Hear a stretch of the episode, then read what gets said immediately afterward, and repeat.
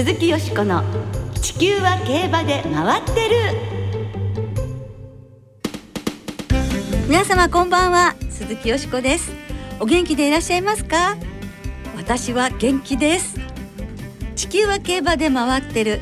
この番組では週末の重賞レースの展望や競馬界のさまざまな情報をたっぷりお届けしてまいります。最後までよろしくお付き合いください。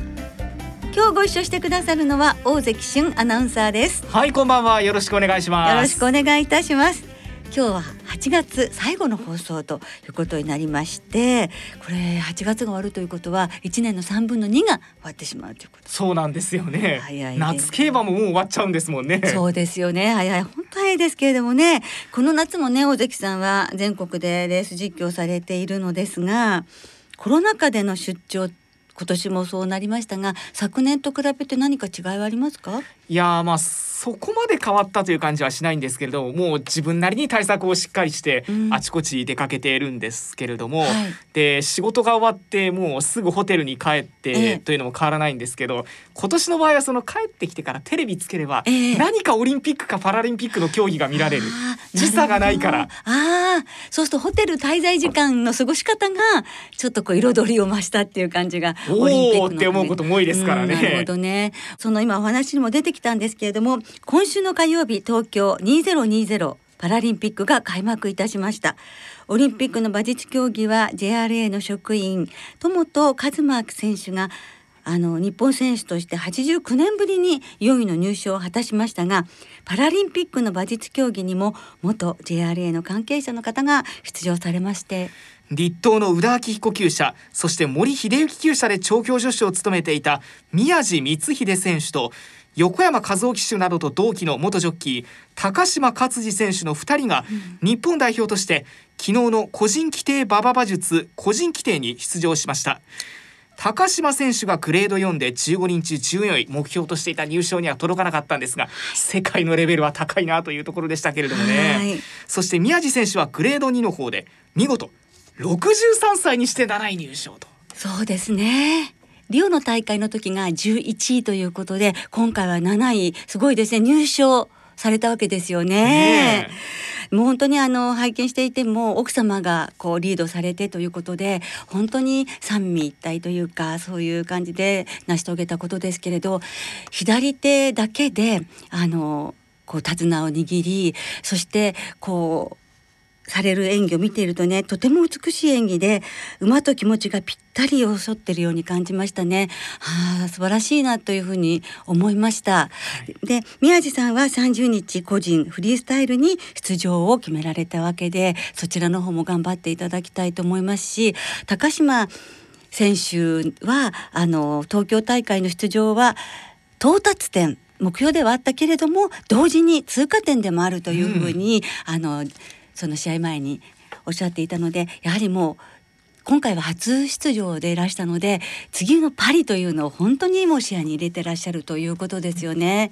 3年後ですからね考えてみたらそうですよねでいずれにしてもあの宮地さんそして高島さんだけにしかできない演技だったなというふうにしみじみ素晴らしいと思いました。はいパラリンピック馬術競技の模様はダイジェストと生中継を交えてグリーンチャンネルで無料放送されます詳しい放送スケジュールに関しては JRA のウェブサイトなどでご確認くださいはい。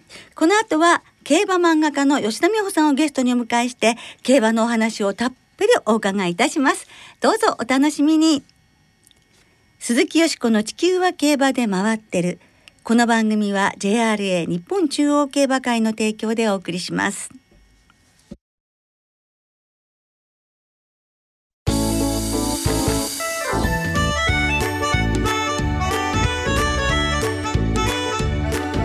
鈴木よしこの地球は競馬で回ってる。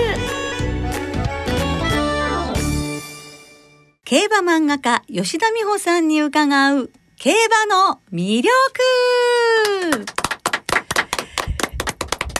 先週に引き続きまして競馬漫画家イラストレーターの吉田美穂さんのインタビューを皆様にお届けしてまいります。では吉田美穂さんのプロフィールも簡単にご紹介しましょう。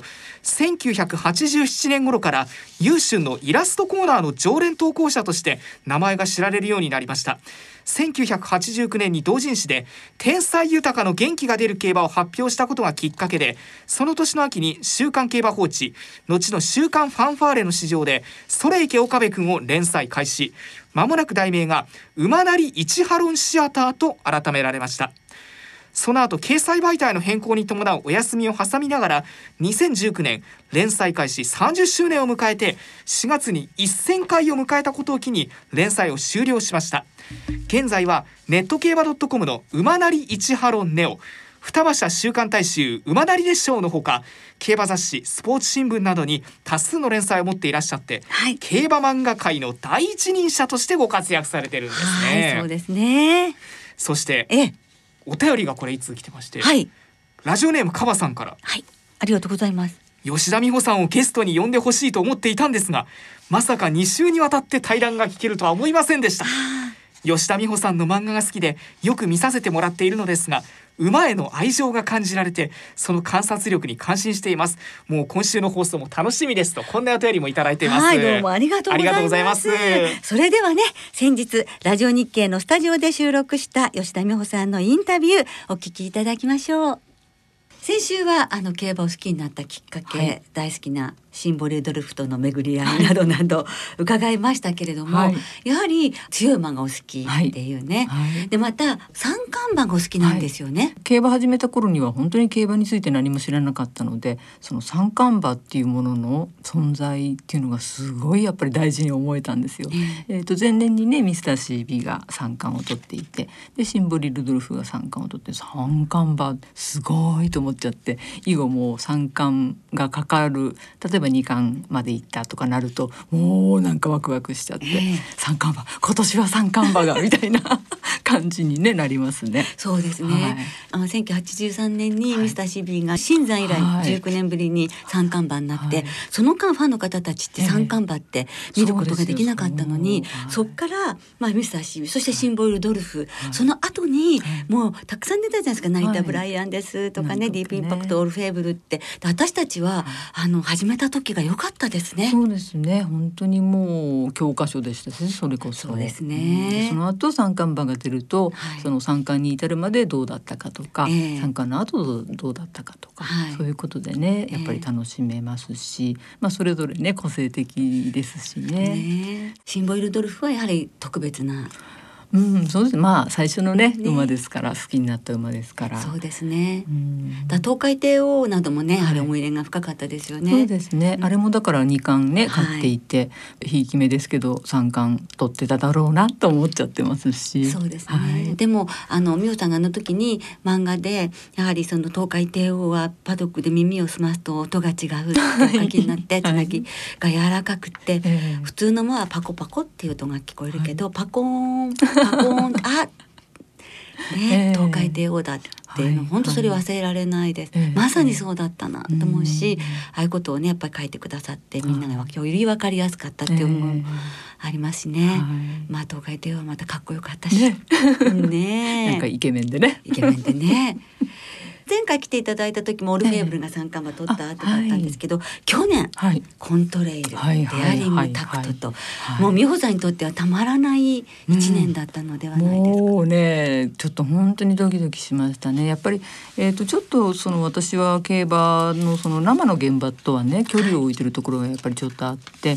その日常の自分の生活自分の趣味を優先して競馬はむしろ後回しにしちゃったりするんですけどでも去年の三冠かかってるってなった時にはやっぱりさすがにこれはちょっと生で勝った負けたっていうのを感じたいなと思いましたね。じゃあ菊花賞はええももう菊花賞だからラジオにもうこんもう行った現場では見られないのでねもうラジオで聞いて「やったー!」みたいな感じになってう、ええ三冠馬がお好きっていうのははいどういう理由ですか？いやもう強いからですよ。強いからですね。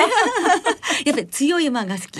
そうですねね問答無用に強い馬が好きなので、ええ要するにその無敗の三冠ってことは負けてないで負けてない状態でこの大レースを全部勝ってるわけですから、はいこれはもうこんなに私にとっていいものはないと思いますね。えーはいそれがね男馬も女馬もでしたからね。同じ年にね。同じ年に。しかもそのだから競馬を割と最近始めた人にはもしかしたら実感できてないかもしれないけれども日本の競馬が始まって以来ありえないことなんだよっていうことを本当に私は何度も繰り返し言っていてあなたこの年に競馬を見てたっていうことはね未来英語をあなた語り継がれることよって言って、えー 本当にもうなんか繰り返し言ってました。で。すね。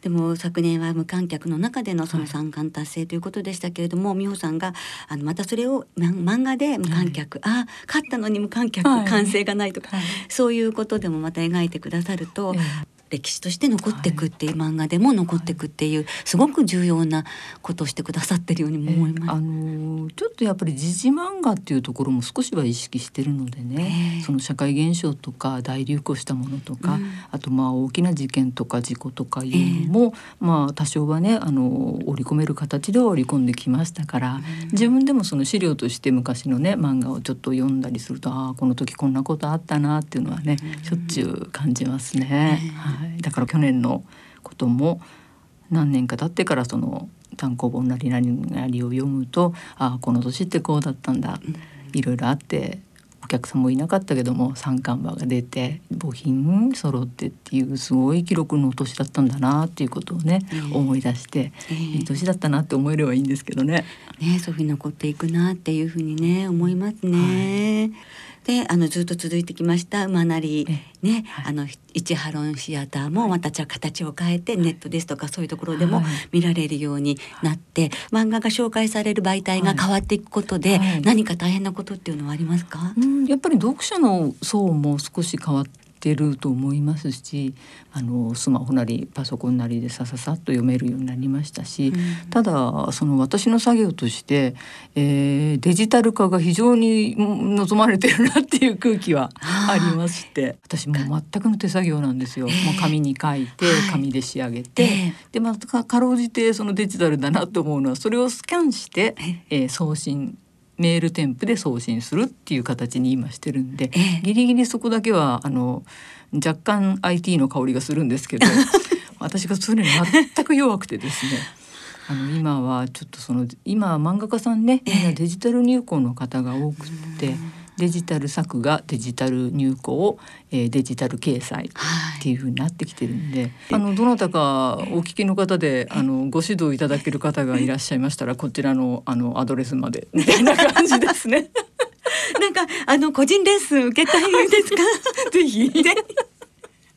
あとはそのなんかコロナ禍ではありますけれども、はい何かこんな過ごし方してるあるいはこんな息抜きもしてますよっていうようなあのねストレス解消は？前回に出演した時に、ええ。あの開口一番よしこさんが、はい。あの舞台行ってますか？みたいな振りをなさったのをよく覚えてるんですけど。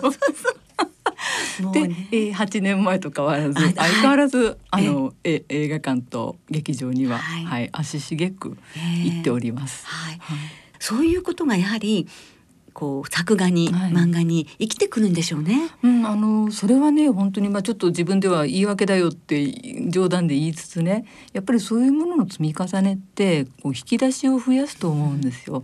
で例えばの話そのグランアレグリアで何書こうかなと思ってそういえばフラメンコでアレグリアスっていう踊りがあるなと思って。でそういうことでパッとこう思い当たったことでキャラクターができたりとかするんでそういうなんていうのかなネタ元みたいなものを増やす必要はすごくあるんですよね。ええ。でそういうことが舞台演劇を見たり映画を見たりっていうことでまあ少し今まで書いてきたものの中にはいっぱい生かされてるはずですし、もう知ってることの数しが多い方が絶対こういうね仕事にはいいと思うのでね。はいそうすると今例えば一番こうか書いてらっしゃる、はい。あのキャラとして立ってるのは、グランアレグリアあそうですね。か？今ちょうど言いましたけど、ええ。グランアレグリアはもちろんねほらあの実力的なことではもう飛び抜けてますから。で何がその馬のキャラクターを立たせるに何が必要かっていうとやっぱりコンスタントに出てコンスタントに勝つことなんですよね。でこれが一番大事なことで。でその上でじゃあこの馬を描こうと思った時にどう描くかなのでちょっとキャラ付けとしては漫画ご覧になったらわかりますけど結構派手な性格で 急に急にフラメンコを踊りながら現れたりとかあのアレグリアってねグランアレグリアって場名の由来を見ると発表されてるのを見ると「大歓声」って書いてあるんですよ。はい。あ大歓声って言って「買ったわーどうよ」って言ったら無観客でシーンみたいな そういうオチでえー結構使わせてもらったりとかしたのでね、えー結構か最近の馬では思い入れがありますね。はい。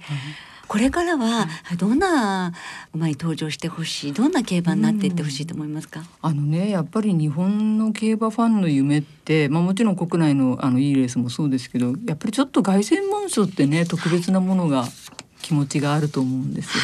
だからもう近い将来今年なり来年なりぐらいには誰か日本の馬が凱旋門賞を買ってくれないかなと思ってます。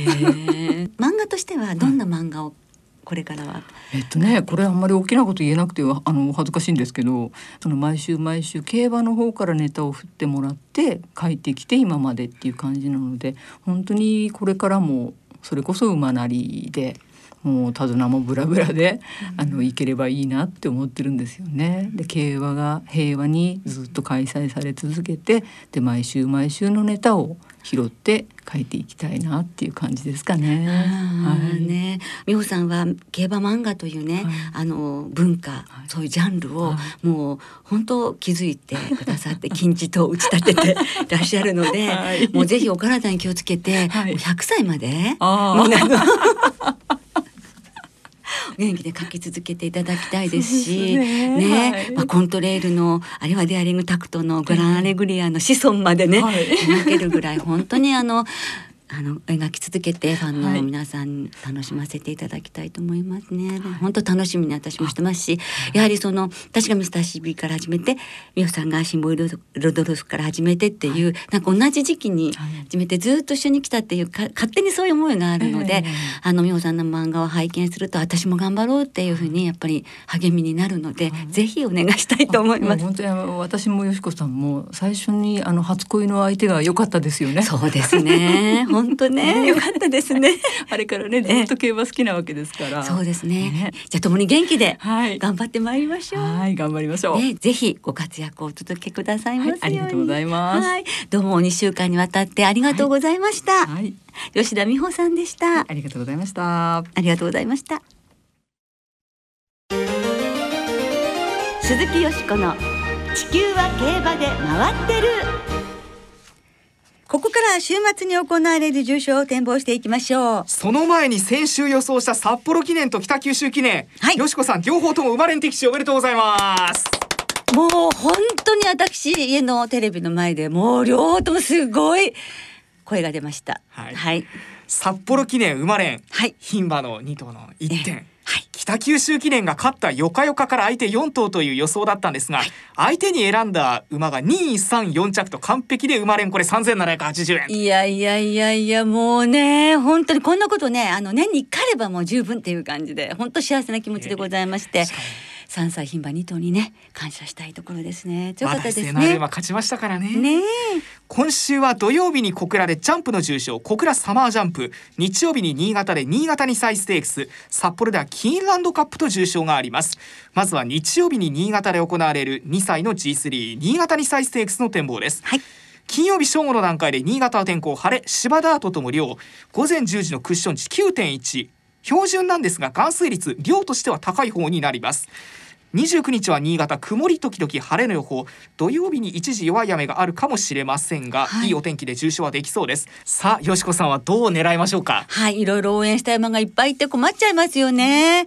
その中でももうとりあえず、あの、5頭に絞ったので、その5頭のボックスをマレにしたいと思ってるんですけれども、まず1番のセリフォス、それから3番ウィンピクシス、えー、6番のオタルエバー、7番のクラウンドマジック、この馬はですね、母の母がですね、なんと、あのゴールデンジャックという私たちにとって非常に懐かしい馬なので入れました。そしてアライバルということで、えーこのことで言ってみたいと思いますが、大関さんは？2番のクレイドル。はいステラベローチェの下ですしね。東京のマイルで勝ってきたっていうのもポイント高いかなと思うので、ええ2歳戦に強い福永騎手で2歳単勝の恩恵に預かれればいいかなと思ってここから狙ってみようかなと思います。はい、父黒船でね最後の世代ということにねそうなんですよね。ラストクロックということになりますから出世してほしいですよね。そうですね。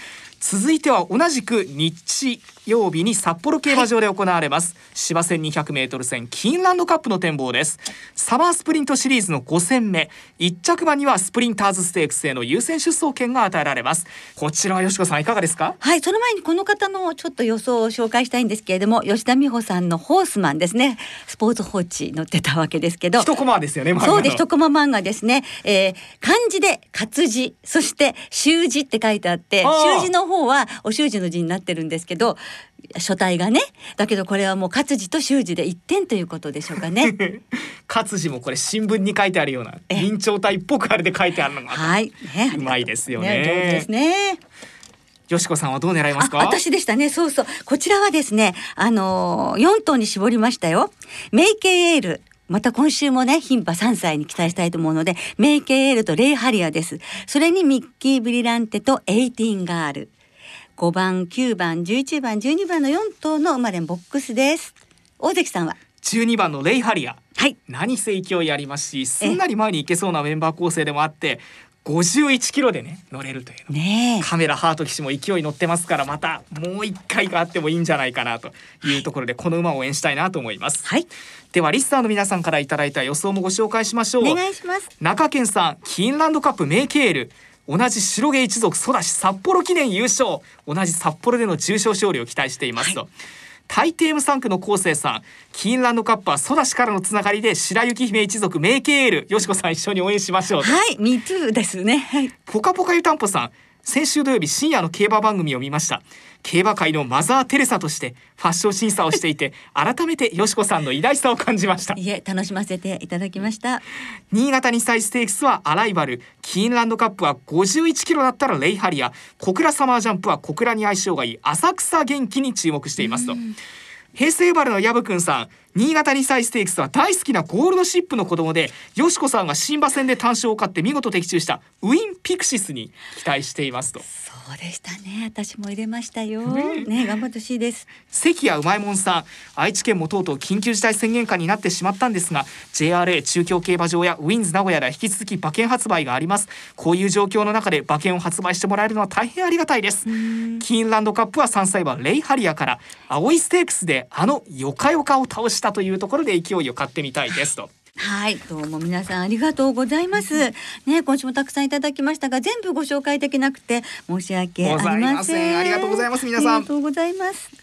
なおこの番組は金曜日のお昼過ぎに収録していますその後発表された出走取り消し機種変更などについては JRA のウェブサイトなどでご確認くださいまた重賞の予想は番組ウェブサイトのメール送信フォームから放送当日金曜日の正午までに送ってくださいはい、よろしくお願いします。来週は新潟記念札幌2歳ステークスの展望を中心にお届けいたします。また次回9月3日の放送では9月の重賞思い出のレースお送りいたします。皆さんの思い出のレースは来週9月1日水曜日までにお寄せください採用された方の中から1名様に馬絵師加藤美希子さんの作成クリアファイルをプレゼントしますはい、もう本当ファンタジーの世界ですからね。お聞きの皆さんの予想、そしてたくさんの思い出、ぜひ教えてください。お待ちしています。そろそろお別れの時間となりました。今週末は新潟小倉札幌3つの競馬場でレースが行われます。今週の2歳戦は3つの競馬場で9つの新馬戦と7つの未勝利戦。さらに小倉では九州サンバ限定のオープン特別ひまわり賞そして新潟で先ほど展望いたしました新潟2歳ステークスが行われます。その2歳戦は単勝がお得です、JRA の2歳戦全場全レースの単勝を対象に通常の払い戻し金に売上の5%相当額が上乗せされて払い戻しされます。はい。よしこさん今週注目されている2歳馬いますか？はいティグルですね。はい。えー、小倉に小倉の日曜日の5レース芝 2000m に登場いたしますけれども父がドラメンテ母川上プリンセスということでオークス秋華賞の二冠牝馬に皐月賞日本ダービーの二冠馬と楽しみですね。はい、はい、そして今週は3つの競馬場ともに事前にネット予約で指定席を購入された方だけがご入場いただけます。パークウィンズ、ウィンズ、エクセルは事業所ごとに営業日時、発売レースなどを制限して営業しています。また去年2020年11月7日から今年2021年1月11日までと今年2月27日から5月16日までに発売された勝ち馬投票券の払い戻し有効期限は一律に明日8月28日までとなっています。詳しくは JRA のウェブサイトなどでご確認ください。ねご注意くださいね。それでは皆様しっかり、えー、いろいろなね対策をなさって週末の競馬存分にお楽しみください。お相手は鈴木よしこと。大関俊でした。また来週元気にお耳にかかりましょう。